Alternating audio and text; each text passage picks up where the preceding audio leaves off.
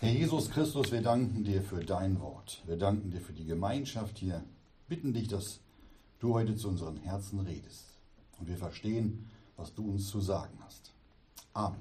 Amen.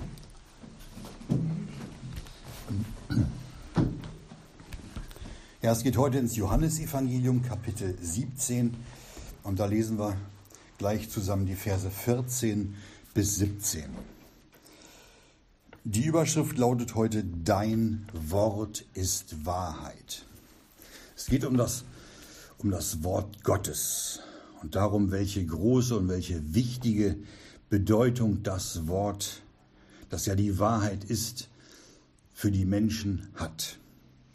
In unserem heutigen Text, da wollen wir uns dann vornehmlich mit den Versen 14 und 17 beschäftigen und lesen jetzt unseren Text. Ab Vers 14. Da heißt es, ich habe ihnen dein Wort gegeben und die Welt hat sie gehasst, weil sie nicht von der Welt sind, gleich wie ich nicht von der Welt bin. Ich bitte nicht, dass du sie aus der Welt wegnehmest, sondern dass du sie bewahrest vor dem Bösen. Sie sind nicht von der Welt, gleich wie ich nicht von der Welt bin. Heilige sie durch die Wahrheit, dein Wort ist Wahrheit. Vers 14, ich habe ihnen dein Wort gegeben und 17, dein Wort ist Wahrheit. Der Jesus war ja hier den, mit den Jüngern in dem Obersaal und er betete dort für die Jünger. Es war dieses hohepriesterliche Gebet. Er betete zum Vater.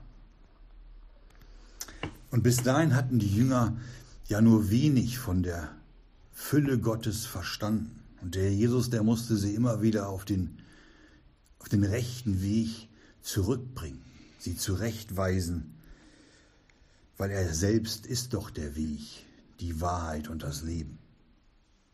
Die Jünger, die waren bereits von der Welt abgesondert, genauso wie sie auch von ihrem Ursprung her nicht zur Welt gehörten. Denn sie waren nicht, steht da, sie waren nicht von der Welt, gleich wie er nicht von der Welt war. In Vers 14. Die Jünger waren wohl in der Welt und der Herr Jesus betete nicht zum Vater, dass die Jünger aus der Welt herausgenommen werden sollten. Er bat in Vers 15 darum, dass er sie vor dem, dass sie vor dem Bösen bewahrt werden. Sicherlich bedroht auch uns die Welt mit allen möglichen und auch tödlichen Gefahren. Und warum ist das so? Die Ursache dafür, die liegt ja in uns selbst. Die liegt in uns selbst. Die Welt liefert uns zwar von außen die, die sündigen Verlockungen, ja, aber das Hauptübel, das liegt in uns selbst. Es ist die Anfälligkeit unseres alten, unseres sündigen Fleisches. Da ist ja nichts besser geworden. Und keine, ja, keine weltliche Abgeschiedenheit irgendwo in einem Keller oder hinter irgendwelchen dickeren, dicken Klostermauern, die können uns Menschen bewahren vor unseren bösen Herzen. Das geht nicht. Was der Herr Jesus erbeten hatte, war, heilige sie durch die Wahrheit. Denn nur die Wahrheit des Wortes Gottes, verbunden mit unserem Gehorsam, der bewirkt tatsächlich eine Heiligung, eine Absonderung, die den Menschen vor den sündigen und bösen Gedanken und Taten bewahren kann. Nach Vers 14 hat uns der Herr Jesus das Wort des Vaters gegeben. Ich habe ihnen dein Wort gegeben, steht da. Das sagt er da. Es ist das Wort Gottes, das uns einführt in seine Liebe, in seine Gedanken, in seine Ratschlüsse und in seine Herrlichkeit. Es ist Liebe, es ist Wahrheit, es ist göttliche Realität. Und die Welt, die lebt in Lüge und in Täuschung. Und man trachtet nicht, man trachtet nicht nach dem Reiche Gottes, sondern man trachtet nach irdischen Dingen. Die Welt fehlt die Wahrheit des Wortes. Und schließlich werden die allermeisten Menschen, weil ihnen das fehlt, verloren gehen. Und die gehen nicht verloren, weil sie, weil sie Sünder sind, sondern weil sie die Liebe zur Wahrheit nicht annahmen, heißt es, damit sie errettet würden. 2. Thessalonicher 2, Vers 10. Wenn wir, wenn wir selbst göttliche Dinge erkennen möchten, dann brauchen wir den nötigen Abstand, eine Distanzierung von den Dingen dieser Welt.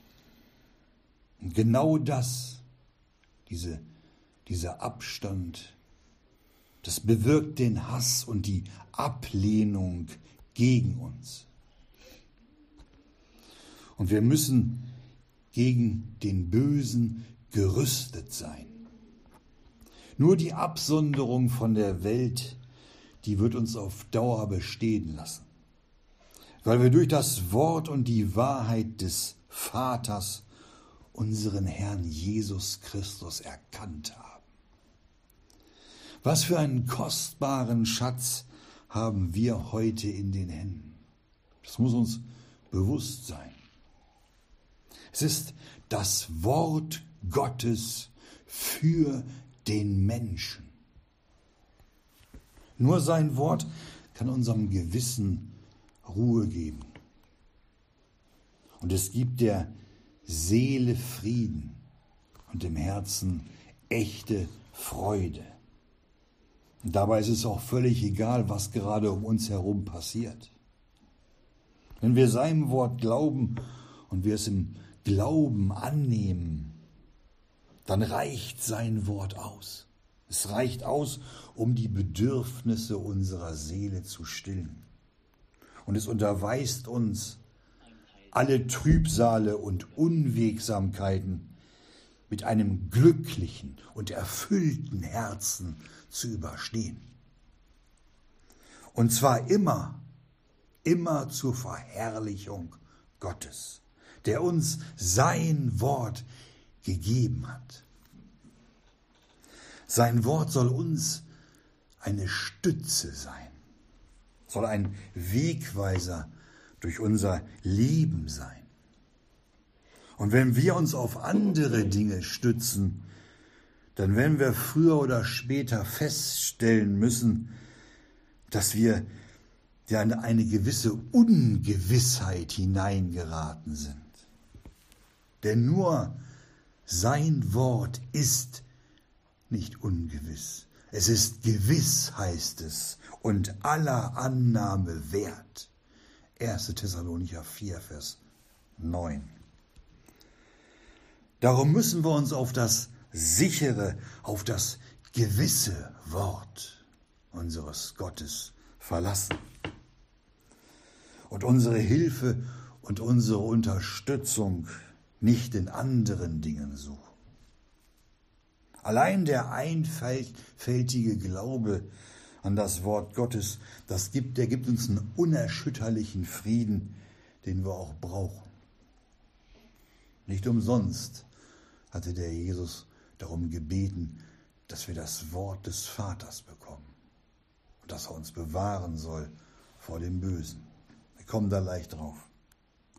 Ohne das Festhalten am Wort Gottes, da kommen wir ganz leicht in, ja, in ernste Bedrängnisse.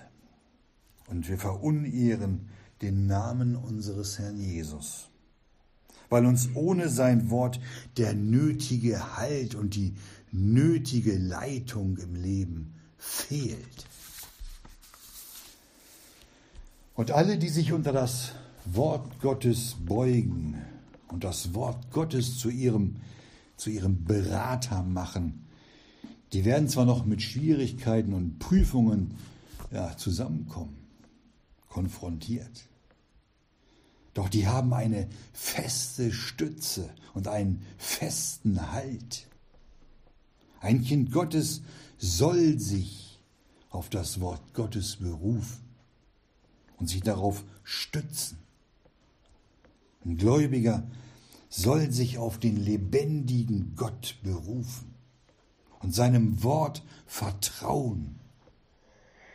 Unser Gott will uns nicht versäumen und uns nicht verlassen. Ich will dich nicht versäumen, noch dich verlassen. Steht so in Hebräer 13, Vers 5. Wir sind doch schon alle in unserem Leben enttäuscht worden. Ein guter Freund hat uns den Rücken zugekehrt, hat uns in der Not im Stich gelassen, obwohl wir ihn hätten brauchen müssen können. Gab uns der Freund keine Hilfe und auch keinen Trost. Oder wir haben alle schon einen uns nahestehenden Menschen verloren. Da hätten wir auch Trost gebraucht. Jemanden, auf den man sich verlassen kann. Wenn es dann doch von irgendwoher einen menschlichen Trost gibt, und selbst wenn dieser Trost aus einem Anteil nehmenden Herzen kommt, dann kann dieser Trost nicht unsere Tränen stillen oder den Schmerz in unserer Seele lindern.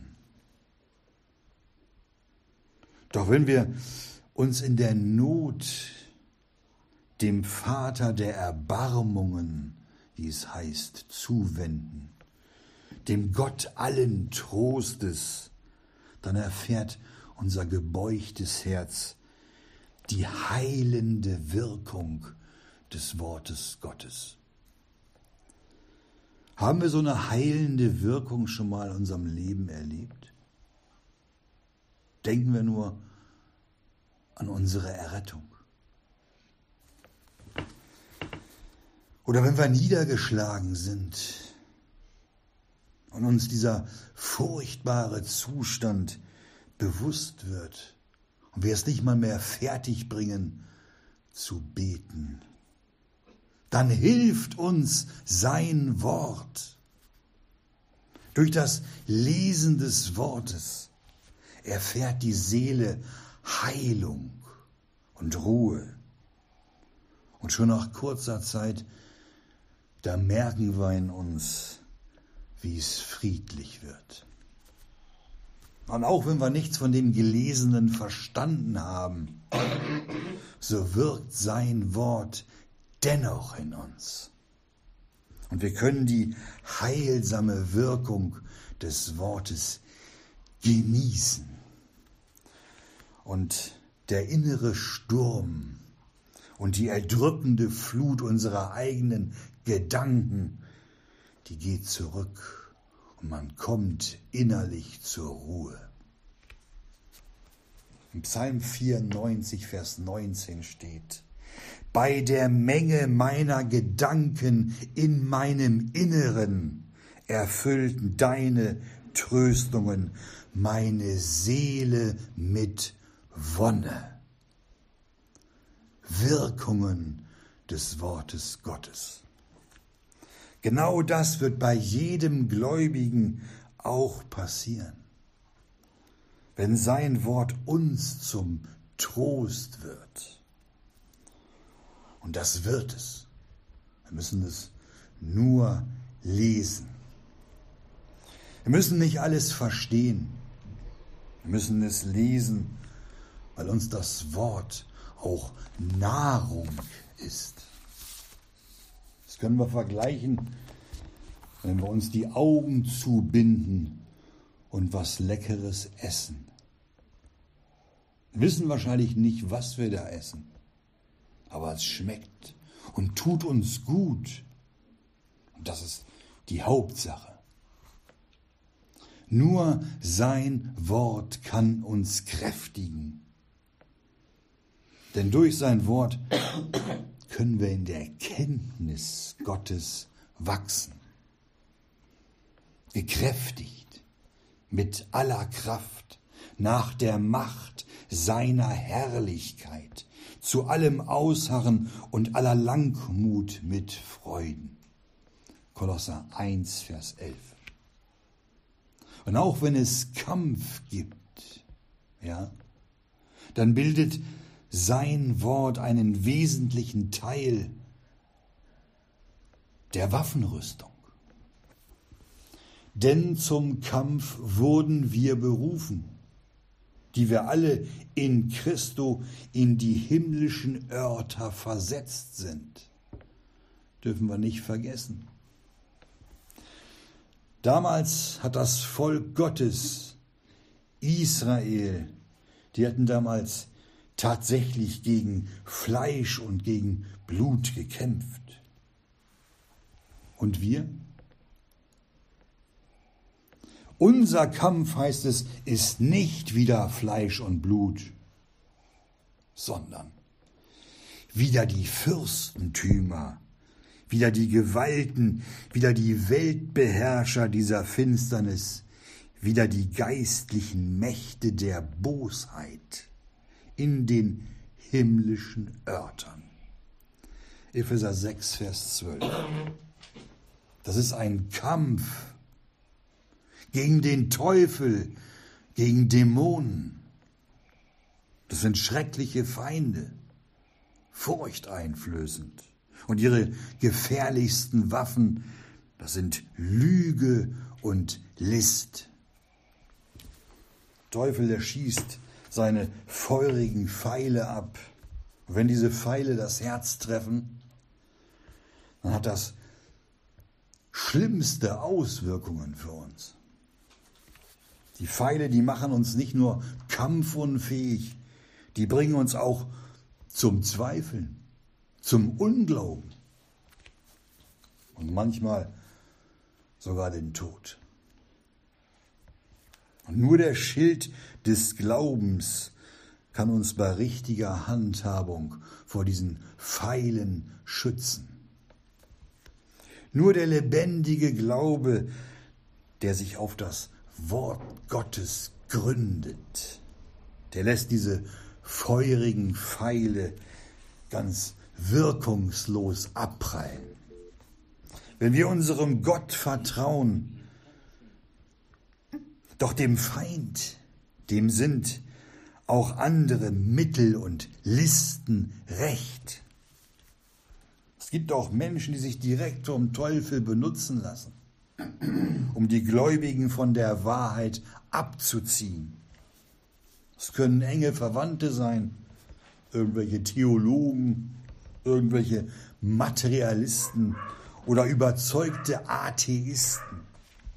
Die werden vom Feind benutzt und die kommen mit einem, mit einem hohen Maß an menschlichem Verstand. Die können sich gut ausdrücken. Die sind wortgewandt. Und die haben sehr gute Umgangsformen. Und die genießen ein gutes Ansehen. Und für solche Menschen, für solche Momente, wo wir auf so listige Menschen treffen, haben wir von unserem Gott eine Waffe erhalten, die wir nicht unterschätzen dürfen. Diese einzigartige Waffe, das Schwert des Geistes, das Wort Gottes. Es heißt, dass das Wort Gottes lebendig ist und wirksam und schärfer als jedes zweischneidige Schwert und durchdringend bis zur Scheidung von Seele und Geist. Hebräer 4. Natürlich muss man, um diese Waffe richtig führen zu können, das Wort Gottes kennen. wenn er jemand sein Wort nicht kennt und kein Vertrauen zu seinem Herrn hat, der kann auch dieses Schwert nicht führen. Dann ist der Kampf aussichtslos.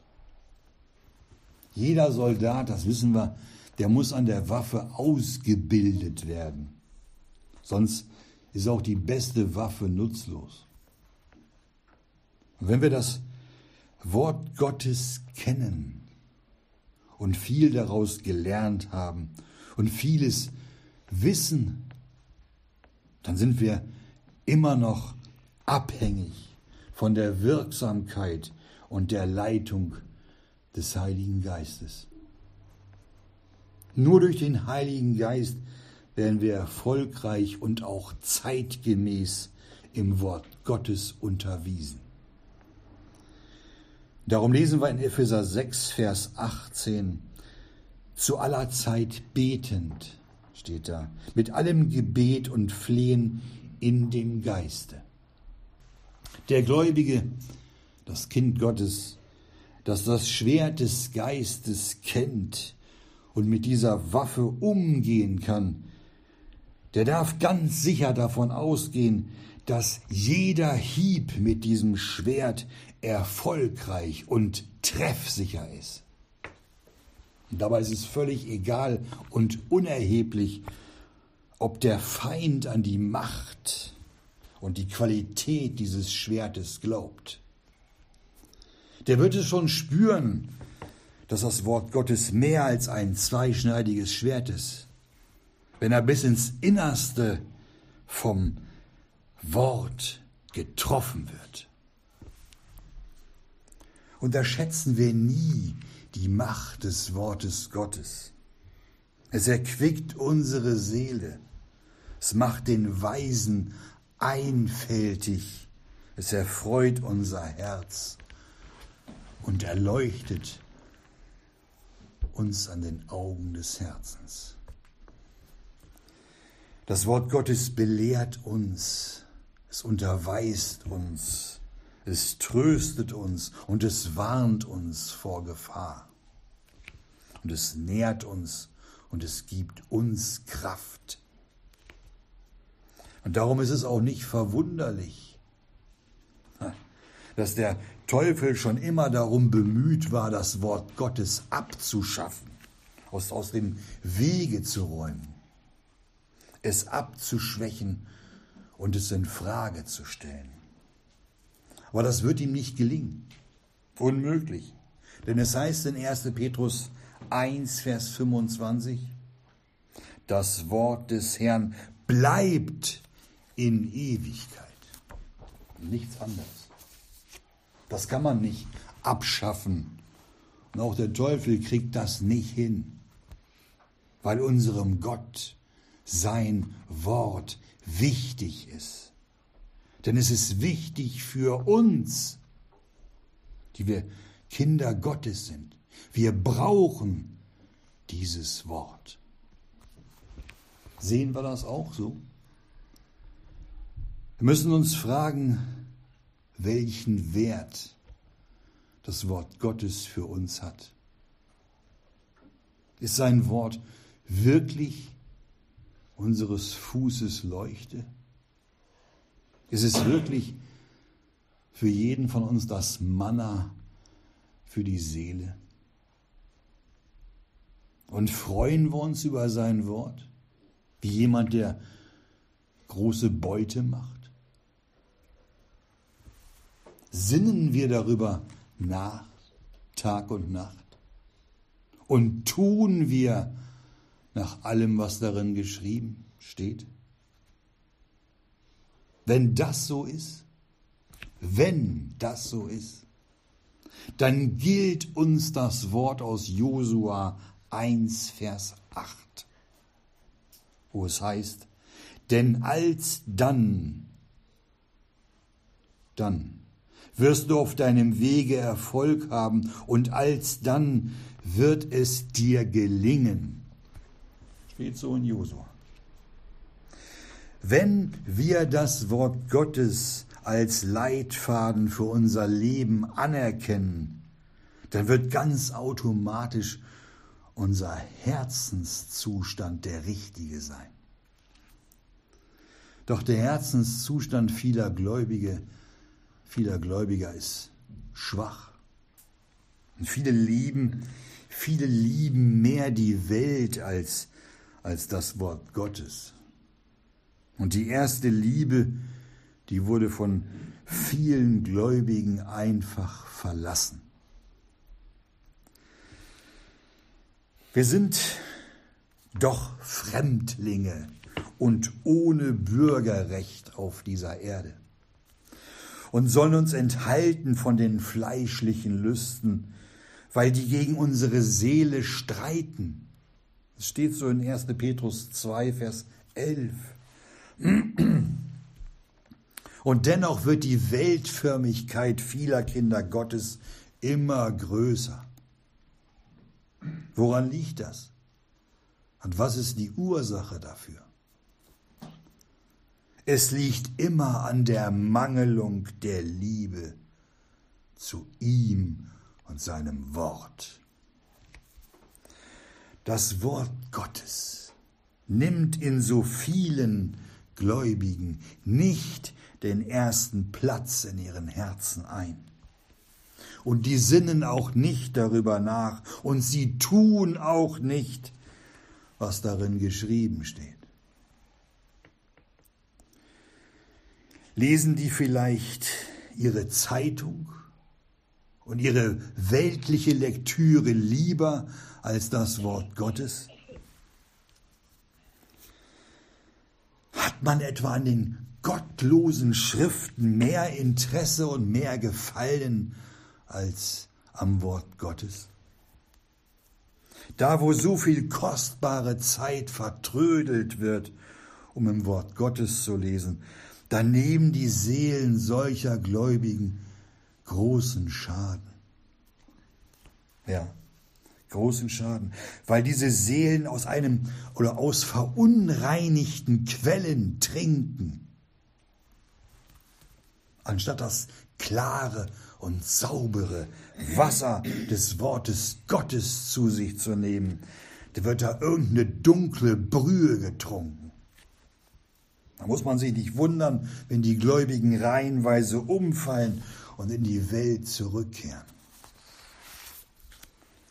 Schwachheit, Krankheit, geistliche Dürre und Armut, der Mangel an Frische und Kraft, das sind die ersten Folgen. Und weitere Folgen, die kommen noch. Und die sind viel schlimmer. Darum sollen wir das so wichtige Wort Gottes schätzen. Johannes 1, Vers 1. Im Anfang war das Wort und das Wort war bei Gott und Gott war das Wort. Gott ist das Wort und Gott hat ein ewiges Dasein. Er ist. Das Wort, das gab es schon, bevor unsere Zeit begann. Das war nicht im Anfang der Schöpfung, sondern schon eher, lange bevor alles durch die Schöpfung entstand, war das Wort bei Gott.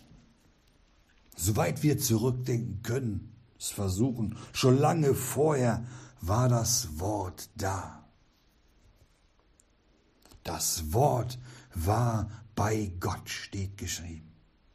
Vater, Sohn und der Heilige Geist waren da. Das Wort war vor allem, vor aller Schöpfung, vor allen Engeln, und alle Dinge sind erst durch das Wort geworden. Alles ward durch das Wort. Und ohne das Wort ist auch nicht eines, das geworden ist. So könnte man das richtig ausdrücken. Das Wort ist also nicht irgendwann entstanden, sondern es ist in seinem Dasein, in seiner Natur ewig. Es ist auch nicht etwas, was aus Gott herauskommt, sondern das Wort ist selbst Gott. Es heißt im 1. Mose, im Anfang schuf Gott die Himmel und die Erde. Gott war der Schöpfer, das lebendige und ewige Wort. Und dieses Wort, dieses Wort ward Fleisch und wohnte unter uns. Und wir haben seine Herrlichkeit angeschaut. Eine Herrlichkeit als eines Eingeborenen vom Vater. Johannes 1, 14.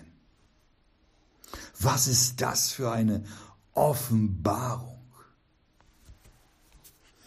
Wer hätte uns diese Offenbarung geben können als nur Gott durch seinen Geist?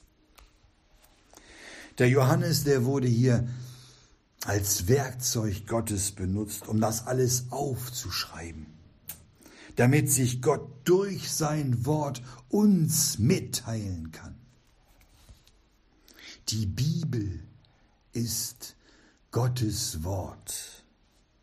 Gott selbst sorgt für den Erhalt des Wortes. Und wenn das Wort Fleisch geworden ist, nämlich unser Herr Jesus, dann können wir nur staunen und das im einfältigen Glauben versuchen zu erfassen. Was hat sich unser Gott für Mühen gemacht? Was hat es ihn gekostet, um uns zu erretten? Das Wort ward Fleisch, heißt es. Und dieses Fleisch, der Sohn Gottes, hing für uns am Kreuz. Das lebendige Wort der, der selbst die Wahrheit ist und das Leben ist, ging in den Tod, stellvertretend für uns hat er Sühnung getan und hat uns durch sein Blut erkauft. Dort am Kreuz, da wurde die Grundlage für die Errettbarkeit der Menschen gelegt. Denn das Wort vom Kreuz ist denen, die verloren gehen, Torheit. Uns aber, die wir errettet werden, ist es Gottes Kraft. 1. Korinther 1, 18. Denn das Wort vom Kreuz, haben wir gerade gelesen, ist denen, die verloren gehen, Torheit. Da müssen wir aufpassen. Jesus am Kreuz ist denen, die verloren gehen, Torheit. Es ist denen zu dumm. Die halten den Glauben an Gott für eine Dummheit. Die halten sein Wort, den Herrn Jesus, für dumm. Die werden alle noch mit ihren Zähnen knirschen über ihre eigene Dummheit. Wer dem Sohne nicht glaubt, wird das Leben nicht sehen, sondern der Zorn Gottes bleibt auf ihm. Johannes 3, 36. Und wenn wir in der Bibel lesen, dann merken wir, dass es vom Anfang bis zum Ende, ja bis hin zur Ewigkeit das gleiche Wort ist, welches nie vergehen soll. Sein Wort ist ein kostbarer Schatz, der uns von Gott geschenkt wurde. Lasst uns, Geschwister, diesen großen Schatz im Herzen bewahren. Und lass das Wort Gottes, das Wort unseres Vaters reichlich in uns wohnen. Auch wenn die Welt über uns lacht und über uns spottet, Sollen sie lachen und spotten, sollen sie tun. Und wenn sie sagen, wie kann man nur in dieser aufgeklärten Zeit an so einen Quatsch glauben? Wir haben Jesus. Wir haben das Wort. Und wir haben den Heiligen Geist. Und sein Wort ist für uns keine Torheit, sondern die Wahrheit. Ich habe ihnen dein Wort gegeben. Dein Wort ist Wahrheit.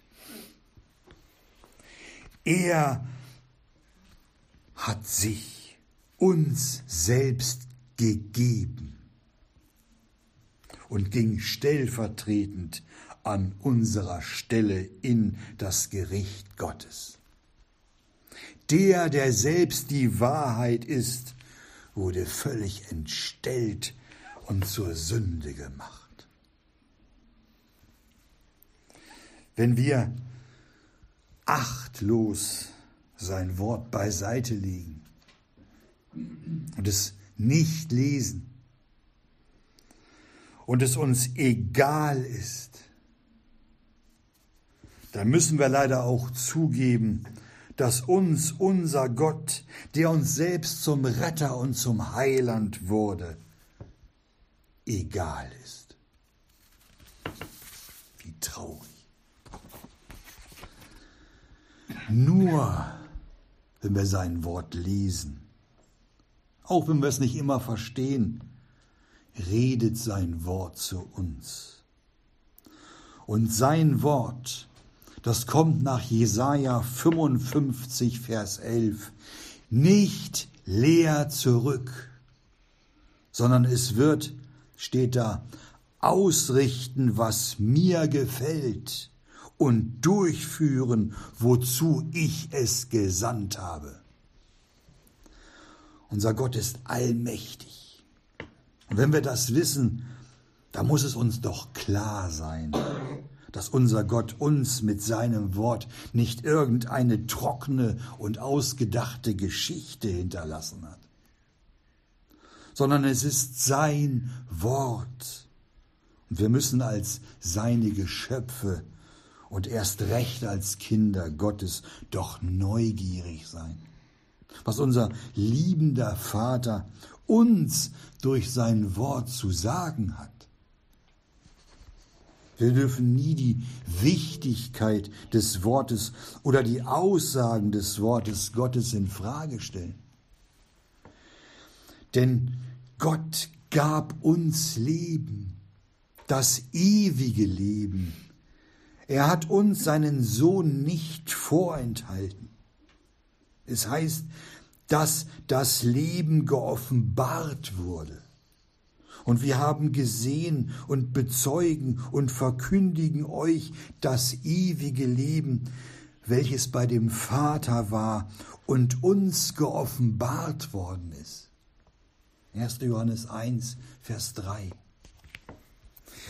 Wir verkündigen Jesus, der selbst das Leben ist, der beim Vater war und der uns geoffenbart worden ist.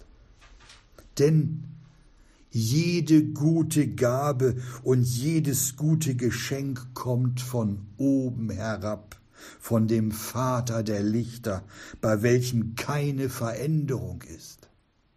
Jakobus 1, 18. Und auch das Wort Gottes ist seine gute Gabe von oben für uns und es ist immer gültig. Es braucht kein, kein Update, keine Veränderung. Denn Gott, bei Gott ist keine Veränderung. Sein Wort ist das Wichtigste. Sein Wort ist Wahrheit. Amen.